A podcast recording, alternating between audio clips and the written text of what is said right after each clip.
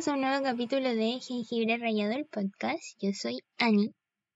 Y yo soy Pame. Y el tema que queríamos hablar hoy es un tema bastante particular, eh, que se le ocurrió a la Pame. y queremos hablar sobre las falacias argumentativas. Así es. Porque estamos en periodo de debate aquí en Chile, porque viene prontamente un plebiscito para aprobar o no la idea de una nueva constitución. Entonces me pareció que era un momento ideal como para darnos directrices a todos y a todas de cómo debatir y cómo argumentar. Eh, muchas veces cuando estamos teniendo un debate o una, o una discusión entre las personas, se utilizan muchas falacias. ¿Entre nosotras? también, es que también es muy fácil caer en falacias, porque pensamos que eso nos da como una mejor argumento, como que mejora nuestro argumento, pero en realidad lo está empeorando. Claro. Entonces, tratar de evitar llegar a esas falacias y tratar de argumentar realmente con, con fuerza de la razón, porque finalmente eso es lo que uno hace al argumentar. Claro. Y en virtud de eso también, porque como decías tú, estábamos cerca del proceso constituyente, o sea, del plebiscito, eh, mucha gente se, se va a los debates sobre si es mejor aprobar por una nueva constitución o no. Y en ese argumento es donde eh, se generan muchas falacias eh, para los dos lados de, del, del debate. Exacto, como que ambos lados llegan a, esos mismos problemas. O sea, no, no es como un tema de que solo un lado comete falacias y el otro no. Claro. Sino que es un tema que todos cometemos. Exacto. Son ambos. Todos y todas, perdón. Todos. Exacto. Así que eso. Podríamos empezar dando como una definición de qué es lo que es una falacia. Sí, ilústrame, ilústrame en qué es una falacia. Ah, chan chan. Momento cultural. Ya, definición de una falacia. Una falacia argumentativa es una afirmación que parece ser válida, pero no lo es. Y se diferencia de un error lógico común porque la falacia oculta intencionalmente o no su invalidez. Así que eso. Y, para ahondar más en el en, por qué se llama falacia, el término falacia proviene etimológicamente del latino fallo, que presenta dos acepciones principales. Una es engañar o inducir error y la segunda es fallar, incumplir o defraudar. Igual eh, nos pasaron estas cosas cuando estábamos haciendo metodología de la investigación o anteproyecto de tesis en, en la U. ¿Te acuerdas? Exacto, también. Porque ahí también desarrollas, bueno, las tesis es eso.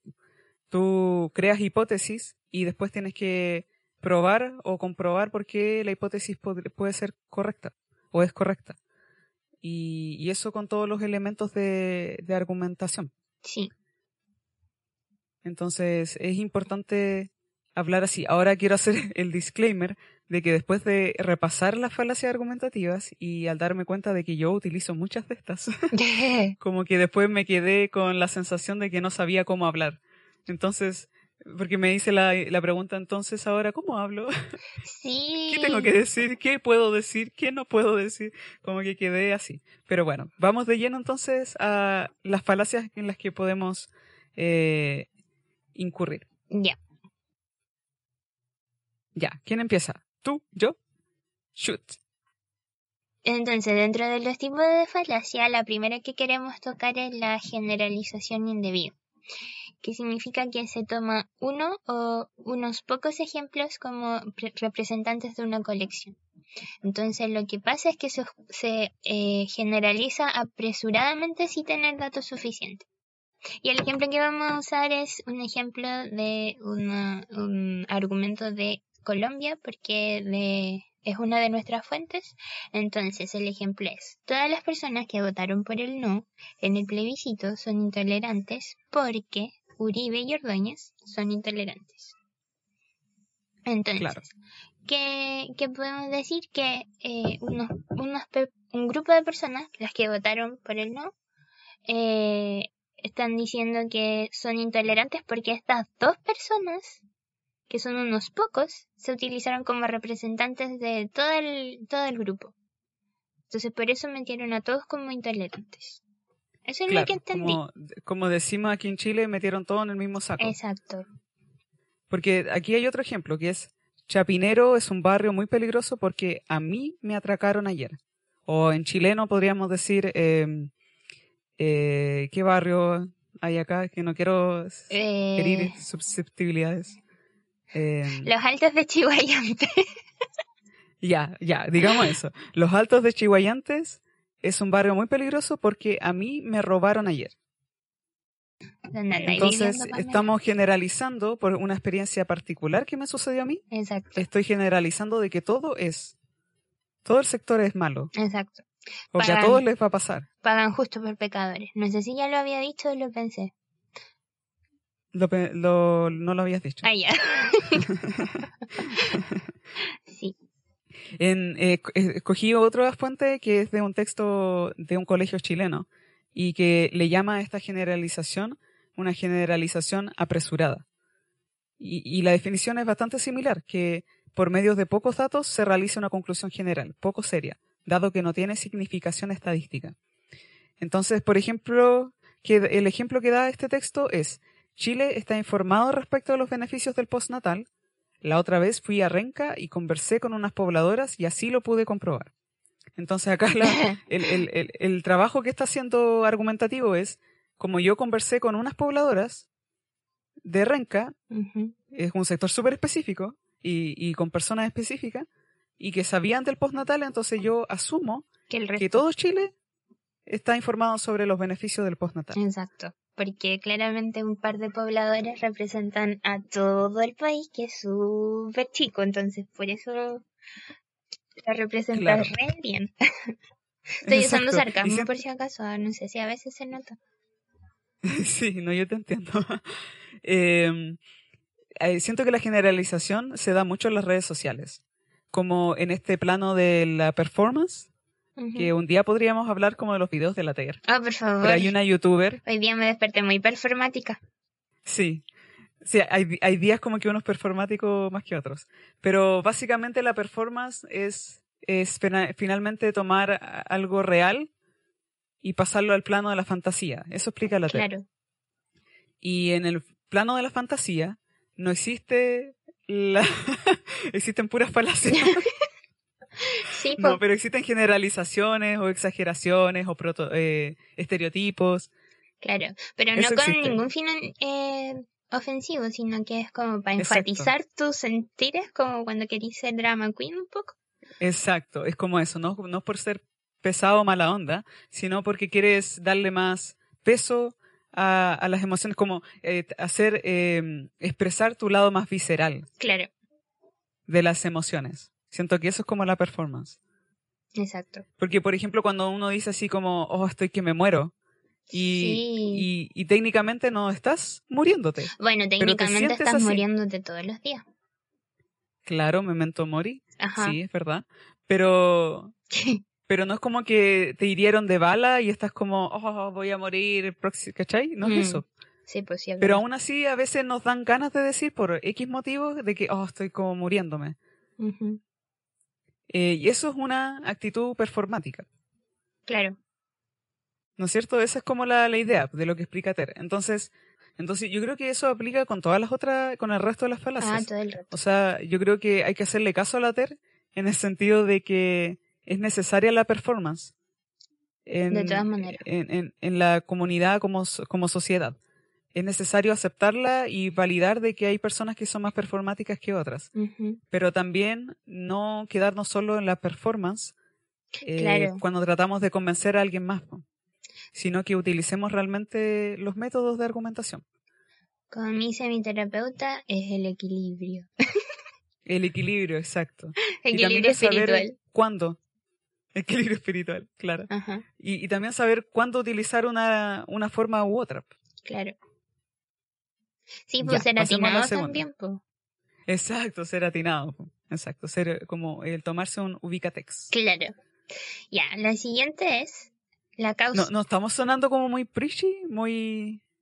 Yo opino que no. Pero si la gente quiere opinar lo contrario, puede dejarlo en sus comentarios.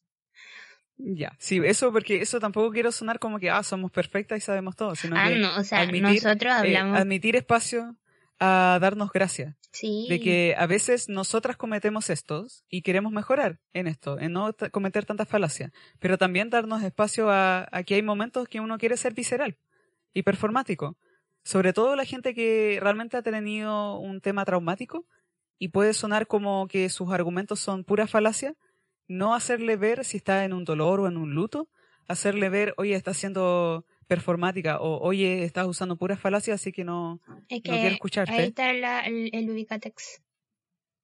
Claro, el tener kindness, el tener eh, gracia y bondad y gentileza y empatía, exacto, o sea, que no perdamos eso. Sí.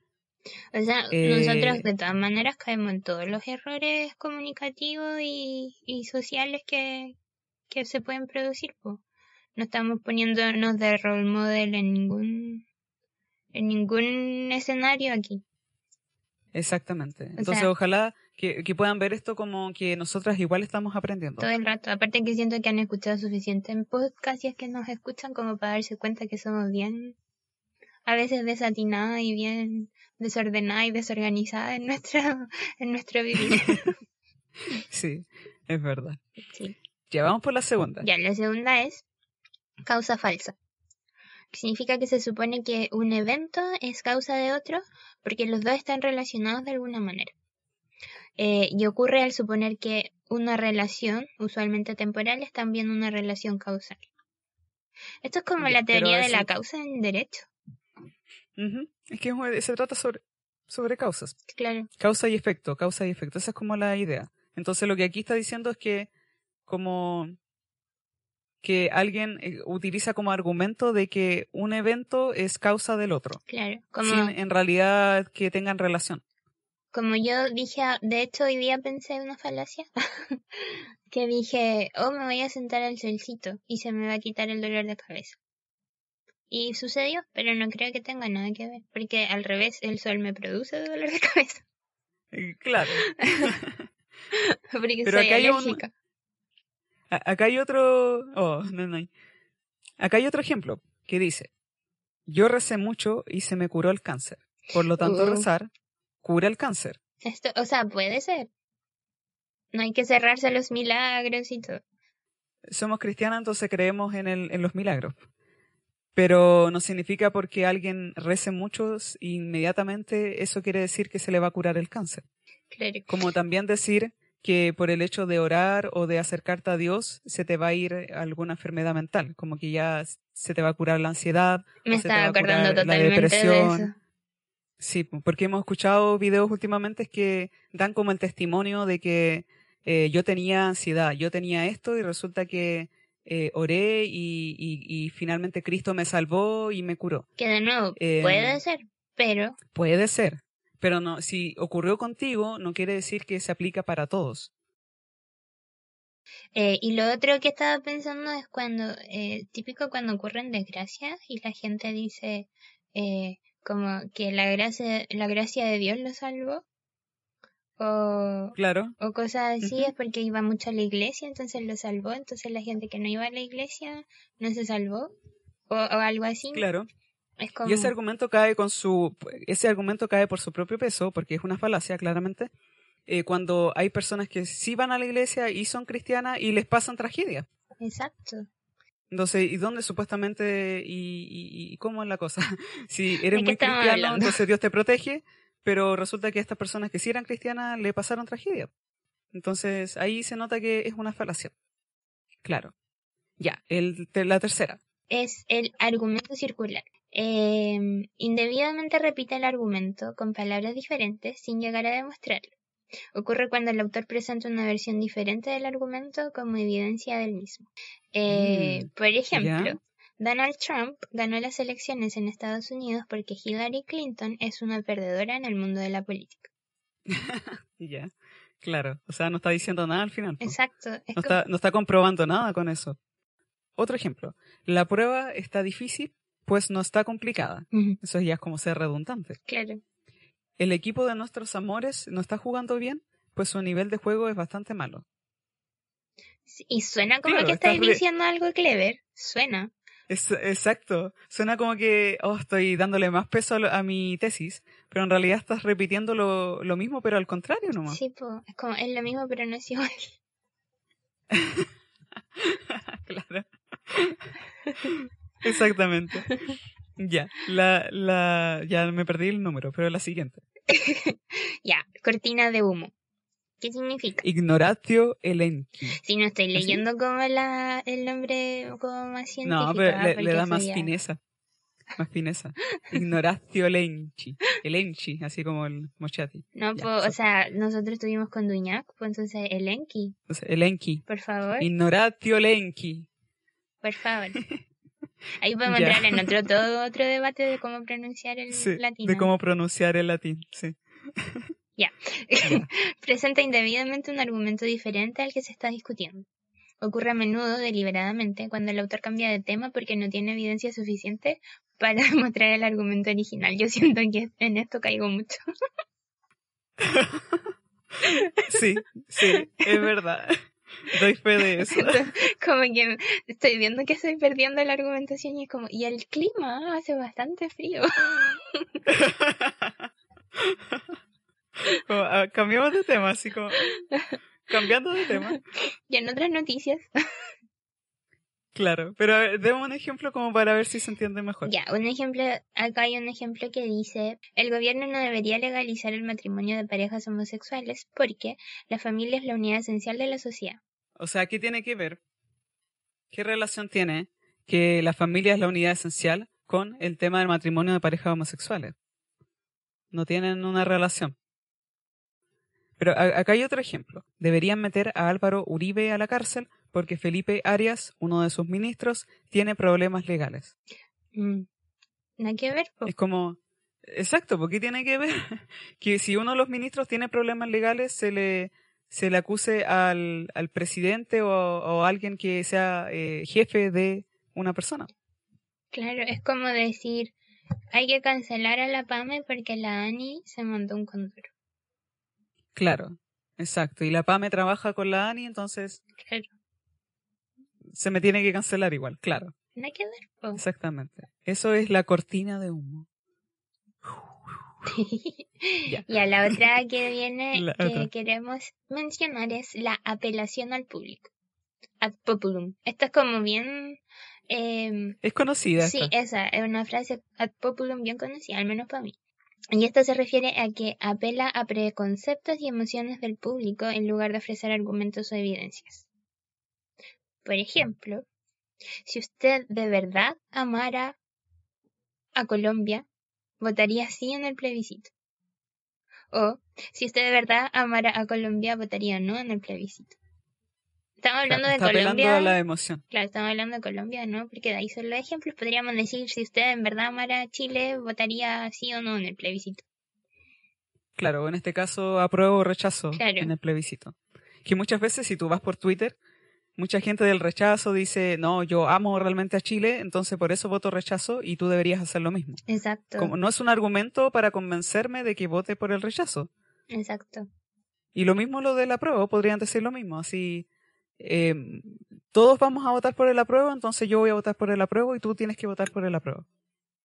No necesariamente, pues eso no es darme un argumento con peso de por qué debo votar por el apruebo. Exacto. Eh, acá hay otro ejemplo. La mayoría de los padres se inclina a la hora de matricular a sus hijos por colegios particulares y subvencionados, por eso sabemos que la educación municipal es mala. Entonces, como hay muchos que hacen esto otro, entonces sabemos que esto otro es malo. Mm. No es malo, es diferente. Es que eh, es apelar al, a, a lo que hace la mayoría. Es apelar a lo que hace el resto y bajo esa apelación que tú haces en tu argumento, entonces estás queriendo fundamentar tu tesis. En este caso, en este ejemplo, la tesis es que la educación municipal es mala. ¿Y cómo tiene esta persona, el autor de, este, de esta tesis, para probar eso? Es diciendo de que la mayoría de los padres matriculan a los hijos en colegios particulares y subvencionados. Sí, ya, sí, es verdad. ¿Te fijas? No es un argumento realmente. No. Y yo estuve en un Porque si municipal quiere- de excelencia, así que ubíquense. Y yo, mi, mi colegio municipal igual eh, es bic- bicentenario. Claro. Yo, de- en igual liceo. estuve en un privado, que igual la educación era súper distinta a cuando llegué al municipal, porque el privado era British, entonces tenía clases en inglés y en español, cosa que en el municipal no, no pasaba. Pero tampoco es como que decayó demasiado el nivel de mi educación. Exacto. Pero igual fíjate que estamos utilizando falacias Sí, porque, estamos hablando de nuestra experiencia Exacto. y la estamos generalizando. Entonces, Estamos ¿cómo podríamos argumentar Una generalización apresurada. indebi- apresurada? O exacto, indebida. Sin datos estadísticos. Exacto. Exacto. Entonces, ¿cómo probamos de que la educación municipal es mala? ¿Y Con la cómo lo- encuesta, yo creo, con las cifras. o sea, con la- los criterios de evaluación de los liceos y de la educación, que debe hacerlo gente técnica y experta en la materia, de qué requisitos tiene que cumplir un colegio para que sea de calidad. Como Mm, no sabemos eso, no podríamos sacar una conclusión apresurada de decir los colegios subvencionados son malos Claro. o son peores que los particulares o la municipalidad, los mu- municipales son malos. Claro. ¿Te fijas? Es como es, es fácil, es muy fácil caer en falacias y es, es terrible. sí. Tienen que reprogramarnos cerebralmente para hablar mejor. Sí. Sí. O tratar de recordar estas falacias para no ocuparlas, po, porque por ejemplo leyendo la primera yo me acordé que ahora estábamos ocupando una falacia. Sí, es cierto. Pero ¿sabes qué? Siento que mm, lo que deberíamos tratar de hacer quizás es pensar un poco más antes de hablar. Cosa que yo Es peco cierto. mucho de eso. Pero quizás hay que tomarse un tiempo de decir, oh, voy a formular mi argumento de esta manera. Quizás a veces no es la inmediatez lo que hace un argumento válido, sino que es la presentación. Exactamente. Y por eso hay, eh, hay profesores que son muy pausados para responder, o, o en realidad profesores o personas expertas que se toman, les hacen una pregunta y ellos como que pausan y después responden. Hoy mi profesor de contratos era así. Hoy sí tengo un crush en ese profesor. No porque sea guapo, sino que Ah. me gusta su cerebro. Sí. Eh, entonces siento que podríamos aprender como de esa técnica de que nos hagan una pregunta y no pensar que tenemos que responderla inmediatamente, Claro. sino que realmente dar una buena respuesta. Entonces tomarnos nuestro tiempo. Puede ser una opción. Claro. Bueno, y la siguiente es ataque personal. Ad hominem. Esta frase igual es como bien usada, encuentro yo. Sí, el ad hominem. Sí. Y se Eh, utiliza demasiado en las redes sociales. todo el rato. Y esto significa que se supone que las falencias de una persona son aplicables a los argumentos que esta persona defiende. Ocurre cuando el autor ataca la personalidad de un oponente en lugar de atacar sus argumentos. Esto es como bastante la muerte de la autora. O sea, por el primer ejemplo. No, sí, y también porque estaba pensando en que se en que los cancela en las cancelaciones sobre los creadores de contenido. Por ejemplo, el ejemplo que hice, valga la redundancia, que hice aquí es la obra de Edgar Allan Poe es mala porque él era un borrachín que se casó con su prima. Entonces lo que yo estaba pensando era ponte tú gente que está eh, diciendo que ahora Harry Potter tiene un montón de de defectos porque la JK Rowling es racista, homofóbica, transfóbica. ¿Te fijas? Es un ataque personal, po. Y, y, y- tiene sentido de que eh, eh, es eh, no te gusta la personalidad de la J.K. Rowling, entonces por eso atacas la obra completa de, Claro. Y yo tengo todo, toda una tesis respecto a esto, que podríamos hacer un capítulo de podcast. Mm. ¿Sobre la J.K. Rowling? No, sobre la muerte del autor. Estoy ni ahí con hacer un Mm. podcast sobre esta misma. Sí, yo a qué rato igual quiero hablar sobre eso, Ya, bacán. que se relaciona con la cultura de la cancelación. Siento que tenemos que También. volver a escuchar todos nuestros episodios porque en cada uno decimos, oh, podríamos hacer un podcast de esto. Y después no se nos ocurre qué hacer. Exacto, y después nos notamos la idea, entonces, Sí, pues hay que anotar las ideas, esa es la clave. Sí. ya. Argumento de autoría. O el, eh, o el otro ejemplo del ataque personal, es que que, me parece polémico. ya, el otro ejemplo, chan, chan, chan. es la política exterior de Donald Trump es peligrosa e imperialista porque Trump es un pedante, un racista y un mentiroso. Everything is true, pero no son causa y efecto. o sea, y no, es que no estás atacando eh, tu, no estás comprobando tu tesis. Tu tesis es decir que la política exterior de Donald Trump es peligrosa e imperialista. Ya, ¿por qué? ¿Por qué? No tiene nada que ver, no, porque sea un racista ni mentiroso pedante, que lo puede ser. Que lo pero es. No, es. no que lo puede ser, que lo es. Bueno, que lo es, pero no, no es la, el, el, no es el argumento correcto para fundar tu tesis. Claro.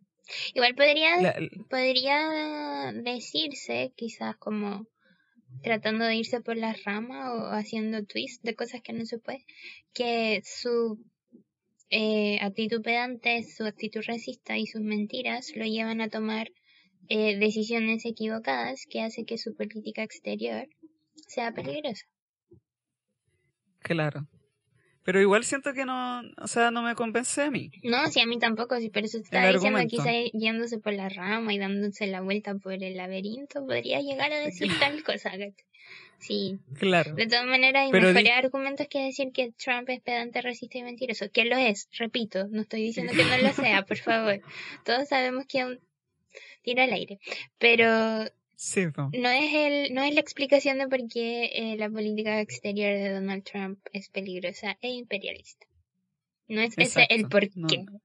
No, ese es el por qué, exacto. Podrías ahí acompañarlos con, con eh, un una recopilación de todas las decisiones exteriores que ha hecho Donald Trump en sus casi cuatro años de gobierno.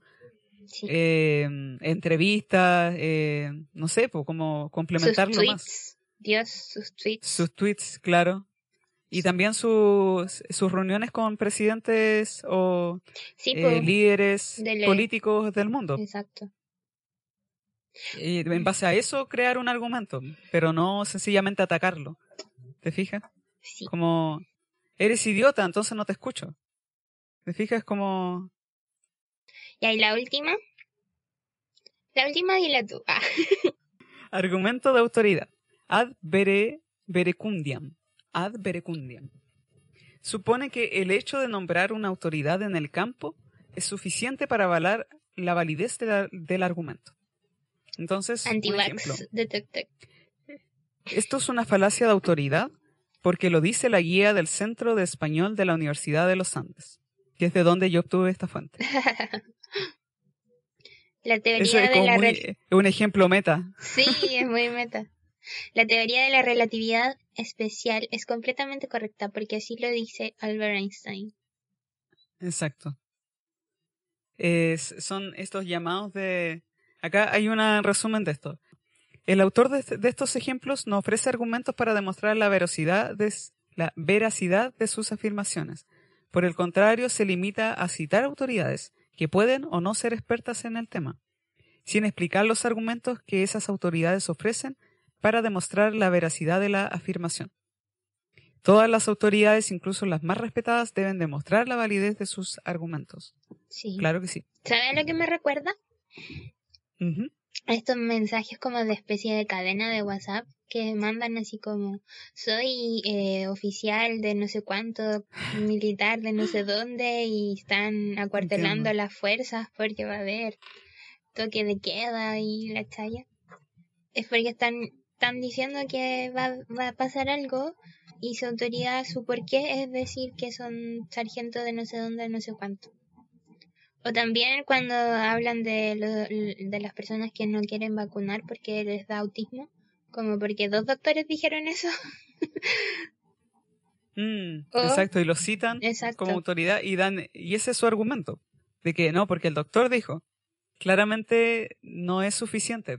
Yo creo que esa e, es el tema con las falacias, que no, no son argumentos por sí mismos suficientes para darle validez a una tesis. Debe complementarse quizás con otras cosas. Entonces, en algunos casos, en otras claramente no tienen relación.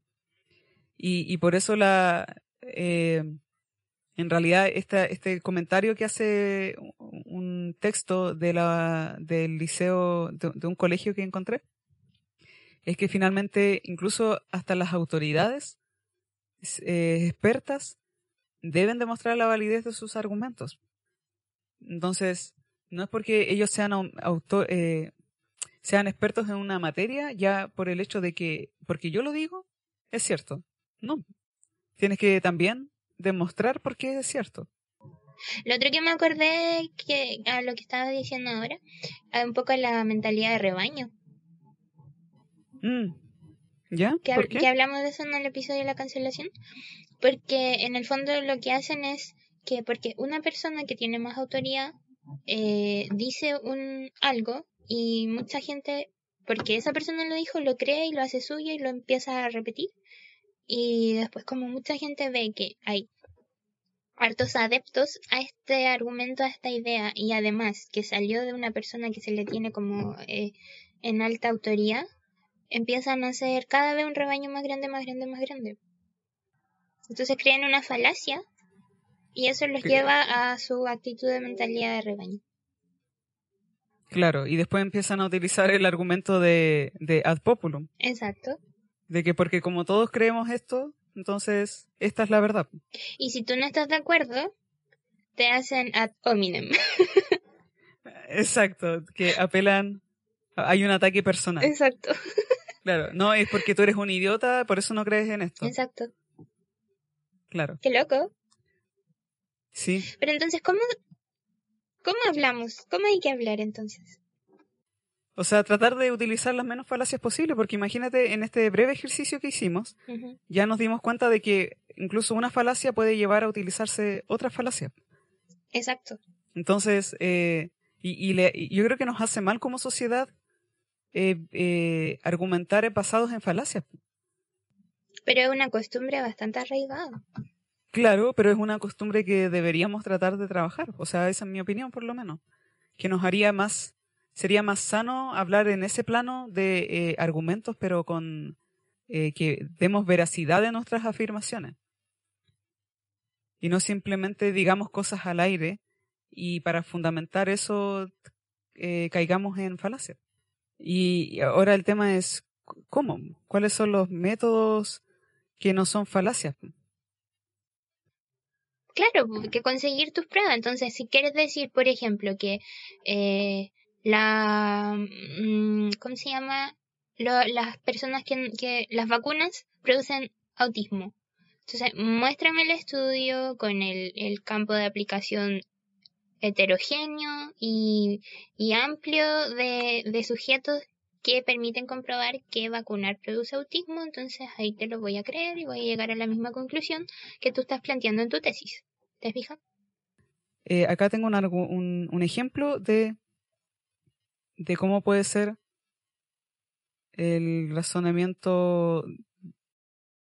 Acá, el razonamiento deductivo que tú partes de lo general y después llegas a una conclusión específica. Y un ejemplo de esto es, todas las plantas necesitan agua, los ficus son plantas, los ficus necesitan agua. Mm. ¿Ya? Entonces, eso es una tesis bien formada y, estás utilizando un razonamiento deductivo, no estás cayendo en una falacia. Claro. No estás diciendo todas las plantas necesitan agua porque la planta de mi casa, si no le doy agua, se muere. Claro. ¿Te fijas? O, o no estás diciendo porque todas las personas le ponen, le echan, le, eh, echan agua a sus plantas, entonces eh, yo tengo que hacerlo también. Está utilizando un razonamiento deductivo. De que, ¿y cómo se puede comprobar también? Porque todas las plantas necesitan agua. Bueno, se sabe eh, biológicamente de que, y se puede comprobar científicamente que las plantas para vivir necesitan el agua y necesitan sol o algunas necesitan más agua y otras más sol, pero básicamente es lo que necesitan. Exacto. Y si los ficus son dentro de la categoría de las plantas, entonces es como casi razonamiento lógico que los ficus necesitan agua. ¿Viste? Entonces, esa es una forma que podríamos utilizar para argumentar. Mm. Ahora, eso es porque tengo el ejemplo, pero habría que hacer una clase de cómo se hace. De todas maneras, esto pero eso me supera. Aquí mirando todas las falacias, tú te das cuenta de la, que las usas y que caes en ella. Pero a la hora de los cubos, como tú dices, em, a la hora de los cubos se, se te olvida todo. Claro, es que por ejemplo, si igual, a ver, se me ocurre otra cosa, de que si estás dando una opinión donde no tienes certeza de cómo comprobarlo, decir que esta es mi opinión o desde mi punto de vista o a mi parecer o según como yo lo veo. ¿Te fijas? Esa podría ser una forma como de empezar tu opinión. Porque no estás Sí, dando una afirmación cierto. comprobada. ¿Te fijas? Sí, entiendo. Esto, esto claramente no entra dentro de la, de la performance. No, Porque tú en la performance das tu opinión como si fuese una afirmación. por supuesto. Pero eso es tan fácil hablar desde la performance. Es muy fácil, claro, porque es lo más visceral. Yo creo que por eso las redes sociales se utilizan mucho las falacias, porque eh, es una respuesta visceral la que damos cuando comentamos o cuando opinamos. Eh, es, es todo como la respuesta de tú dijiste esto y yo pienso esta otra cosa, entonces pa, te respondo. Y utilizo pura falacia. Exactamente. Algunos serán más metódicos y, y- y- y darán una buena argumentación, y eso es agradable verlo. Pero en general, de lo que yo he visto, mira, estoy tratando de no utilizar falacia, de lo que yo he visto es que eh, hay una respuesta visceral en las redes sociales. Viste, Me, me- me tuve que frenar a mí misma porque dije, hey, estoy haciendo una generalización. Así que tengo que decir que en realidad eh, eh, no es que esto es así porque lo investigué ni nada, sino porque lo, eh, eh, lo yo lo he visto es tu personalmente. apreciación personal. Exacto. Sí, es complicado. Ahora me, me surge, es complicado. Y me surge una duda de que es como medio fome hablar así o no, a tu parecer. No es fome, pero a ver, dos cosas. Eh, hablar así es conveniente, pero igual siento que hay que read the room, por así decirlo. Hay ciertos eh, momentos en que necesitas hablar de una manera bastante argumentativa y, necesariamente es así. Pero hay veces que podéis verte como la, la, la libertad o de decir eh, un argumento, una falacia o una performance. Entonces, siento que el dinamismo de la comunicación debe mantenerse, pero no te puedes ir de nuevo a un extremo o a otro. Eh, de nuevo, como dice mi terapeuta, equilibrio. Eso Claro, opino yo, que- en realidad. Sí, po. pero y se vincula a lo que decíamos al principio, de que finalmente hay que tomarse como un- el ubicatex, Exacto. o como tú dijiste ahora, read the room, de, de entender de que hay ciertos lugares donde va a ser performática la conversación. Entonces no, no tratar de en todo momento que argumentemos como tiene que ser, porque es agotador, siento yo. De todas maneras. Porque eh, es agotadora eh, eh, el, el hablar así. Eh, pero hay otros momentos donde sí es necesario, por ejemplo, si vas a dar una charla, si vas a dar una opinión científica o experta, o si estás teniendo un diálogo un debate con otra persona que es de un tema serio o de un tema de relevancia social, Claro. tratar de utilizar argumentos con validez y con peso. Exacto, sí, por eso hay que ver en qué situación tú te, estás desenvolviendo eh, para actuar de cierta manera o no. po. Por ejemplo, eh, cuando yo hablo contigo no voy a estar totalmente 100% en, en tono argumentativo porque que fome, pues si nuestra relación es más lúdica, entonces también me voy a mandar su performance de aquí en, en, en algún momento. Entonces, y es, y es, y es permitido porque sa- nos conocemos, tenemos familiaridad y, y no es un, un- un asunto tan solemne lo que, lo que hay entre nosotros. Claro. Y a veces uno dice estas cosas como de la talla o la broma. pues, Exacto. Como para, como queriendo ser exagerada. Pero eh, igual aquí hay un tema, a mí me choca harto este tema porque yo siento que soy más, bueno, por eso se me ocurrió el tema quizás. Yes, you are. Eh, yo trato de argumentar como con harto razonamiento. Obviamente caigo en falacias, como lo he admitido en este episodio. Mm, Eh, pero porque en mi casa se me enseñó a que cada vez que diéramos una opinión, nos, nos hacían el interrogatorio de, pero ¿por qué lo estás diciendo? ¿Dónde viste la, la fundamentación de esto que estás diciendo? sí. con todas las cosas y eso se daba en, en las sobremesas cuando, eh, cuando debatíamos de ciertos temas. Bueno, se da, no se da, se da, se da hasta el día de hoy. Entonces yo crecí así. Y por eso después cuando me, me lanzo al mundo, a la vida, al, al, exterior de mi núcleo familiar, donde hay gente que no tiene este, esta forma de conversar, a Mm, veces me choca. Sí, po. Pero es un tema de crianza, pues entonces yo igual entiendo de, entiendo de que las otras personas no crecieron tampoco así, y no significa que por eso se, sea negativo ni algo, Claro. eh, eh, algo de que yo pueda criticar. Eh, pero sí considero, en mi opinión, de que es mejor hablar con argumentos de peso. Sí, pero igual de nuevo siento yo que a veces no es necesario, si a veces no estáis teniendo una conversación tan densa, te podéis dar la- el lujo de ser más ligerita.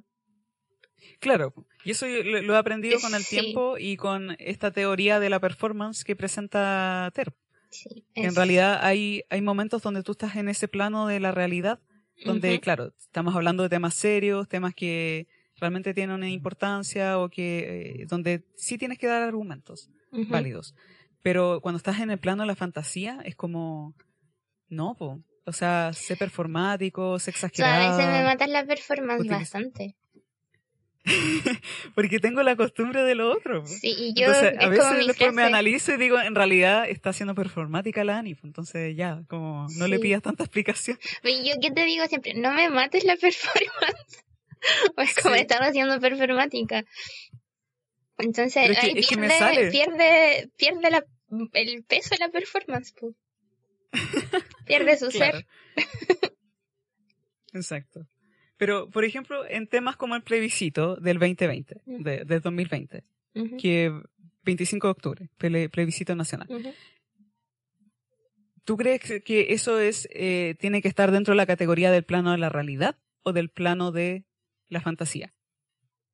Depende del tono en que se esté discutiendo. Ahora, si tú estás discutiendo porque quieres tener una real conversación sobre qué conviene más, sobre por qué es mejor para el país tal o cual cosa, opino yo que tiene que estar en el plano de la realidad.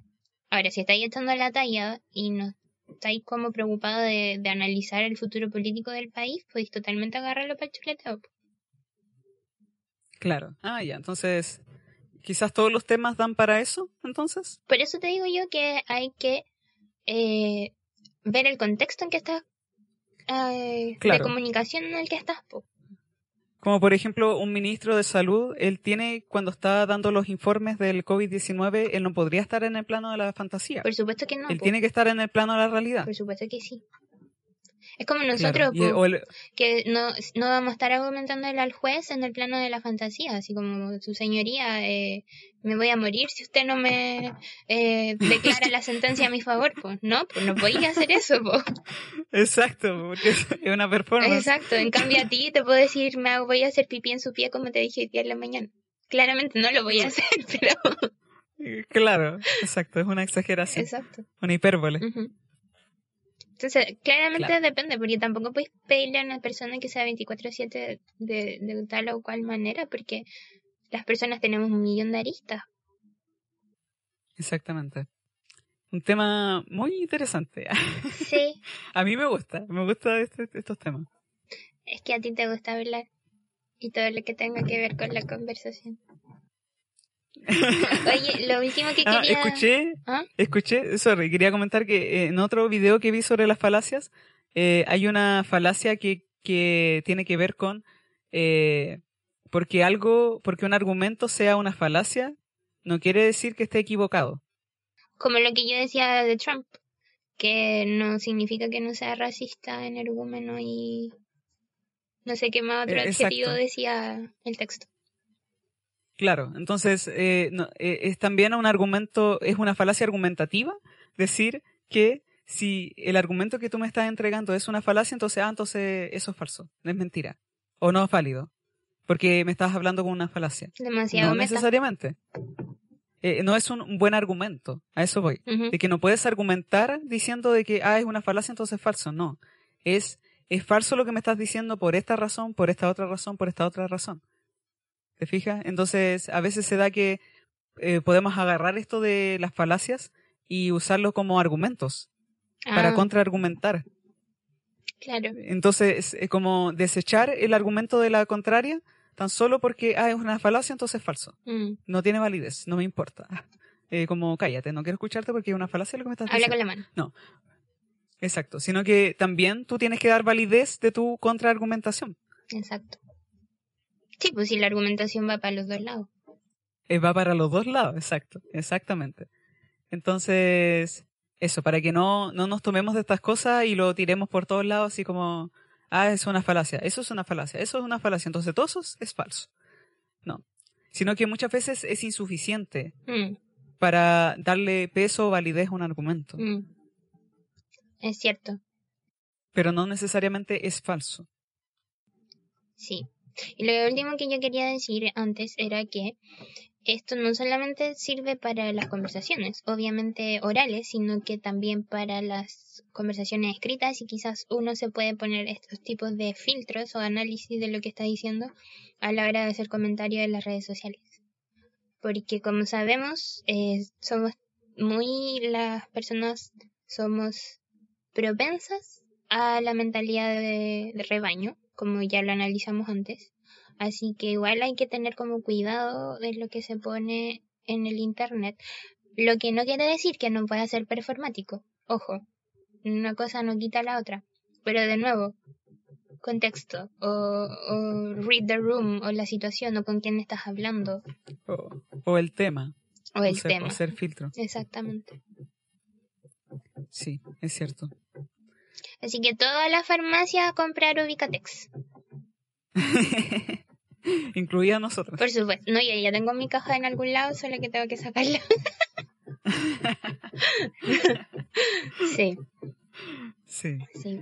Bueno, esta fue la conversación. Muchas gracias por escucharnos, Sí. queridos auditores.